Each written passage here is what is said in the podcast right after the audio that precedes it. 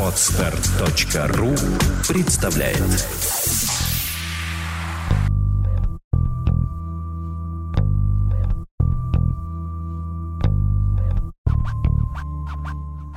Добрый день, дорогие наши слушатели. С вами «Психология мифа. Реальность» и ее ведущая Александра Иванова. И у нас сегодня полюбившаяся вам рубрика «Креатив по полочкам». У нас в гостях ваша любимая Елена Кеслер. Здравствуйте. Здравствуйте. Ну что ж, мы продолжаем рубрику, и на этот раз под нашим прицелом копирайтинг. Мы разбирали, да, что такое креатив, мы разбирали, что такое визуализация, создание рекламных образов, а теперь мы будем разбираться с рекламными текстами. Да, мы говорили о том, что рекламное сообщение состоит, как правило, из двух составляющих. Это образ и текст. Тогда сразу вопрос. Может ли существовать текст без изображения или наоборот? Изображение без текста. Ну, конечно, может существовать. Э, известны примеры самой выдающейся рекламы, которая, например, построена только на тексте. А, наиболее известная это реклама «Экономист». Можете посмотреть, например, в интернет в сети. Или можно привести пример, а, очень в свое время была известная реклама джинс, а, если не ошибаюсь, Levi's, которая звучала очень просто. Никто не носит джинсы Levi's, так не будь же никем. Собственно, да, вся реклама была построена именно на текстовых сообщениях. Так же, как э, реклама, уже упомянутая мною The Economist, тоже креативная концепция была разработана э, рекламным агентством, и эту концепцию эм, используют до сих пор. До сих пор в рекламе экономиста встречаются только тексты. А самый первый, самый выдающийся текст э, был следующее содержание. Это были просто буквы на некоем фоне, которые были, гласили о том, что я никогда не читал «Экономист». Э, менеджер-стажер 42 года. Сразу становится понятно, что человек, видимо, не сильно много чего добился, а если бы читал «Экономист», то добился бы гораздо большего. В, в этом смысле я вспоминаю э, э, короткие афоризмы Николая Фоменко, рекламная служба русского радио. Да, это тоже из этой области? Из этой области, да. Но, э, строго говоря, строго говоря, в любом случае получается, что даже у такого текстового сообщения есть визуальная составляющая, потому что текст мы должны прочитать, соответственно, должен быть написан. То есть какая-то реализация есть, да, и, наверное, к ней тоже должны быть применимы э, все эти законы эффективности. То есть э, текст не может быть мелким, то есть он должен быть крупным, должен привлекать к себе внимание, недаром контрастные цвета. И также можно сказать о том, что Конечно, много есть образов, но не в нашей рекламе. В нашей рекламе практически не бывает э, визуальные, э, визуальные образы без текста. У нас обязательно должен быть слоган, у нас обязательно должен быть так называемый подвал. Это подвал от рекламиста называют место, в котором размещается большое количество текста э, по желанию заказчика. Mm-hmm. Желания заказчика, как правило, они очень очень большие. Иногда места не хватает. Да, как страна большая, да. так и э, желание заказчика. Я понимаю, о чем идет речь. Здесь я хочу вспомнить такой э, известный, очень старый с бородой рекламный анекдот. Я, говорит один э, другому, самый известный в мире композитор. Говорит, да? А что же ты сочинил? М-м, да, но он да, да, да. Краткость сестра таланта. Это краткость сестра нашего брата, я бы даже так сказала. И сестры. Значит, ну тогда давайте разбираться с текстами эффективные и неэффективные тексты. В чем отличие эффективных текстов? Что это такое вообще? Но эффективный текст отвечает, поскольку он рекламный, отвечает всем тем же законам, а, что мы ранее говорили, в принципе, про рекламные сообщения. То есть неважно, имеется ли изображение, не имеется ли изображение.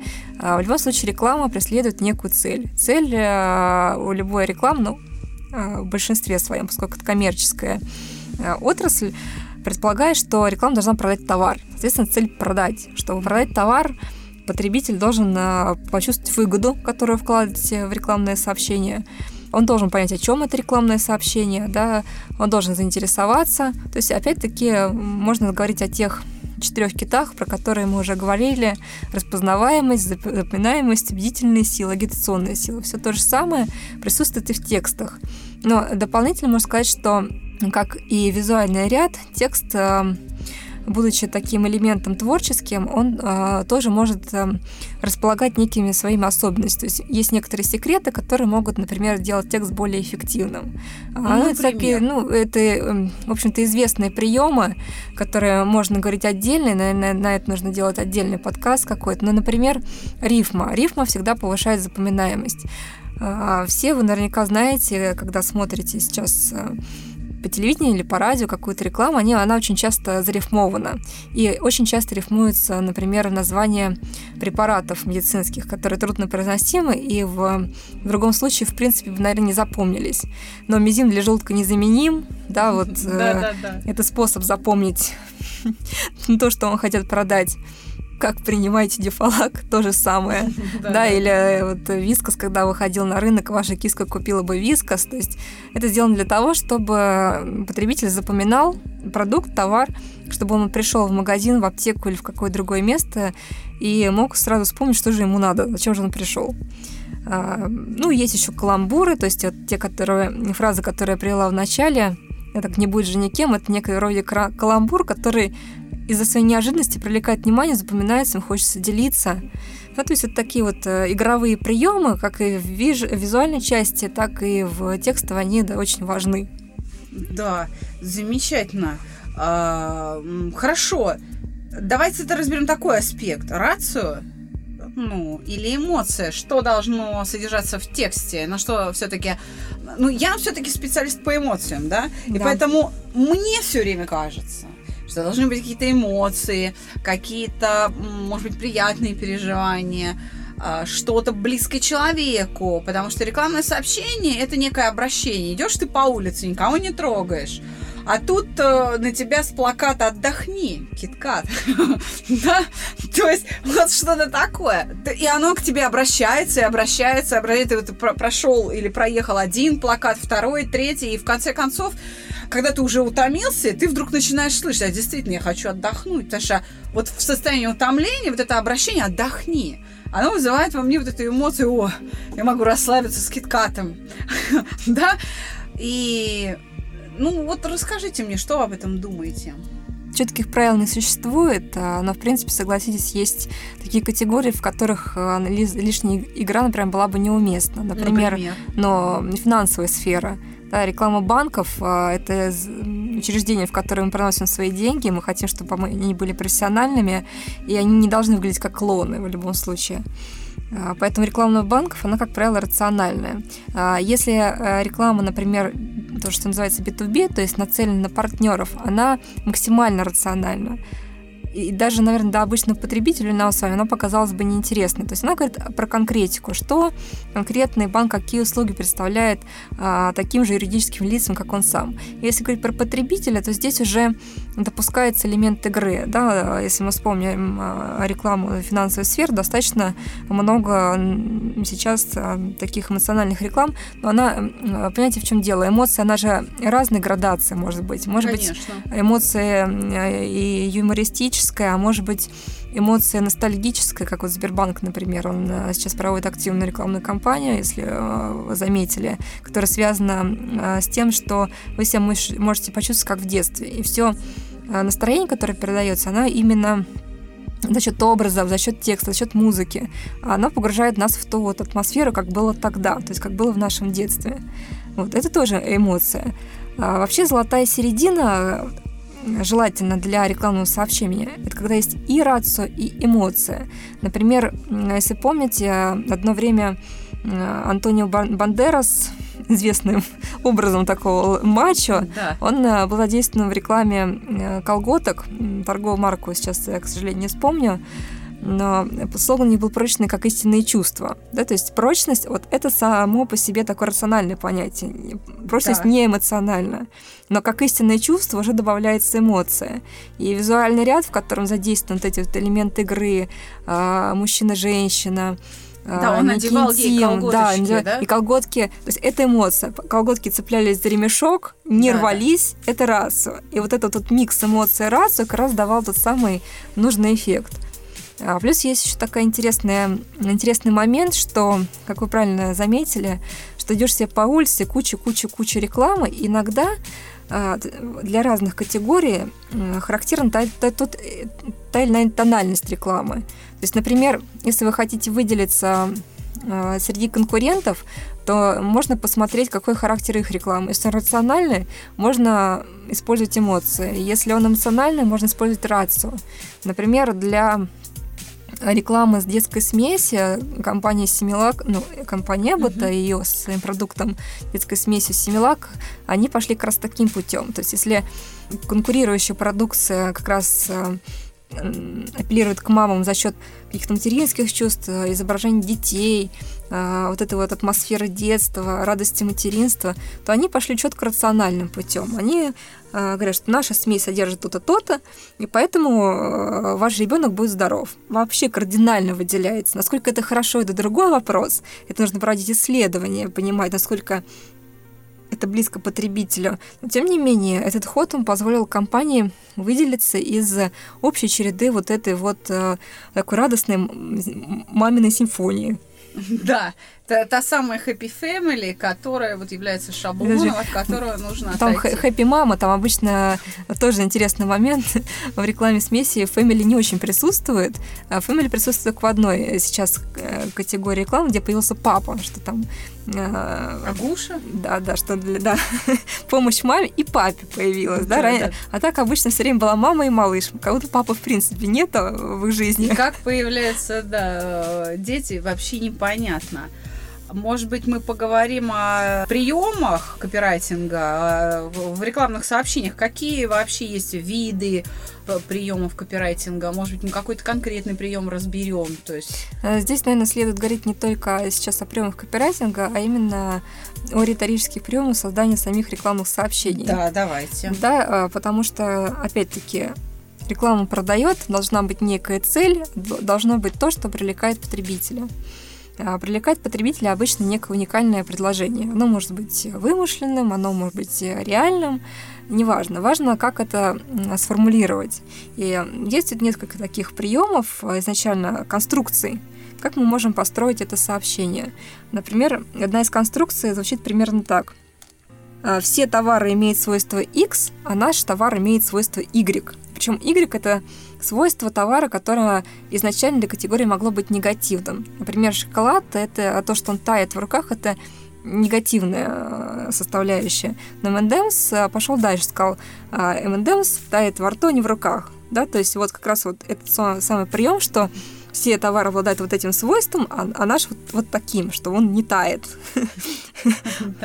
Да-да-да, там а, была история вот это, когда они на пляж выходили, эти да, да. Они да. На, у них а, вот эта вот э, канва, она продолжается опять-таки на всей, э, на протяжении всей рекламной кампании шоколадок M&M's. Ну, Или... это сногсшибательная реклама. Каждый Новый год э, падает в обморок Санта-Клаус. Да, да, да, и M&M's, да. Да, видя, видя дедушка, да, красный или желтый кто там. Угу. Они настоящие, да?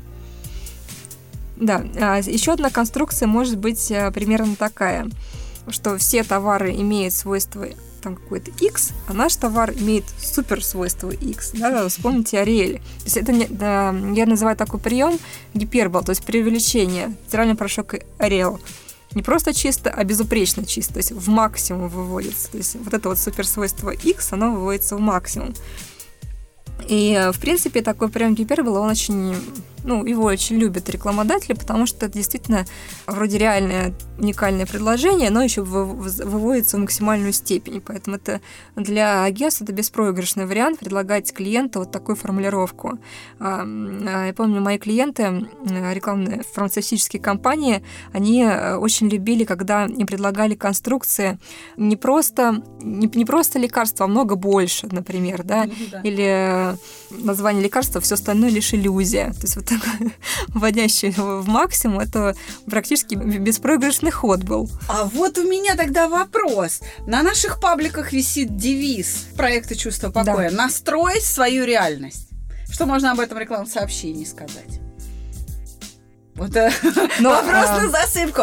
Дорогие слушатели, а вдруг Лена засыпется? Сейчас узнаем. Засыпется, засыпаться вполне реально, потому что а, в данном случае э, не, нет никаких обещаний, да, есть некий призыв что-то сделать. Если мы сейчас рассматриваем конструкции, которые...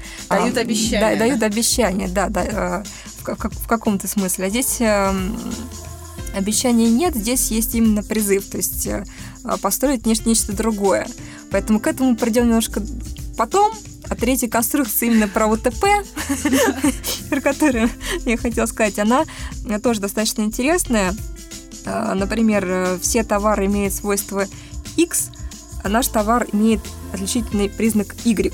Да, и в принципе по наполнению существующего слогана вашего, можно сказать, что вы говорите именно об этом, потому что ну, немножко в других фразах, конечно. А, Настроим настроение полностью. Ну, да.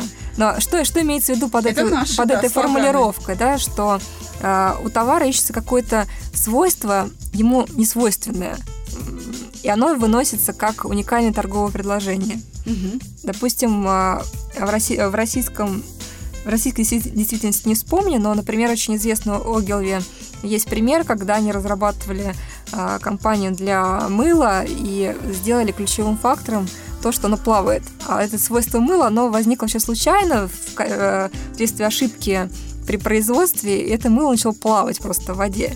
И рекламное агентство сделало это главным э, уникальным предложением. И их слоган звучал «Оно плавает». Также как настрой свою реальность, да, то есть предполагает, что ребята, мы вам предлагаем не просто то есть мы все это вам предлагаем, все ваше здоровье и прочее, но мы вам еще предлагаем реальность другую. То есть это, это к этой категории скорее можно отнести. Спасибо, Лена. Да. Здесь важный момент, я хотела сказать, что с поиском такого нестандартного свойства товара надо быть аккуратным, потому что иначе у потребителя, если вдруг навязываемая ему картина не соотнесется с его картиной мира, возникнет когнитивный диссонанс. Мы большие специалисты в области когнитивного диссонанса. Поэтому, конечно, при прослушивании, наверное, или при перечитывании э, нашего призыва, да, настрой свою реальность, наверное, когнитивный диссонанс возникает, но те, кто приходят на проект, в общем-то, не разочаровываются. Они именно приходят к, этой, к этим настройкам. В этом мы не врем, знаете. Мы не врем. А, хорошо, идем дальше. У нас есть еще а, вот э, риторические приемы э, креативных копирайтинговых да, Я хотела уточнить, что или... это риторические приемы конструкции, потому что мы сейчас говорим о некотором свойстве УТП, угу. да, то есть это основные такие моменты, на чем как как можно придумать УТП или подчеркнуть существующее УТП. УТП, да, дорогие слушатели, это уникальное торговое предложение. Да, да, то есть еще раз повторюсь, оно может быть реальным, оно может быть вымышленным, но это все зависит от того, как вы его преподнесете. Может быть, э, подошло время разобрать типичные ошибки? А, естественно, типичные ошибки при копирайтинге, естественно, возникают. Основная типичная ошибка – думать о том, что копирайтинг – это просто. А большинство людей думает, ну что такое, ну написать рекламный текст, это ерунда какая.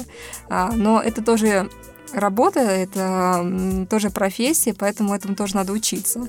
Иначе может возникнуть э, либо неэффективный текст, либо скучный текст, либо на него никто не обратит внимания, либо он может тяжело восприниматься. То есть надо знать кучу-кучу-кучу нюансов, чтобы э, уметь составлять грамотные рекламные тексты и вот использовать это... элементы речевого воздействия. То есть вот эта вот легкость, с которой мы воспринимаем и запоминаем, создание копирайтеров, да, творение копирайтеров, это признак мастерства и высокой квалификации да, этого я уже сказала, копирайтера. Краткость а не, сестра да, таланта, да. Краткость наша с вами сестра.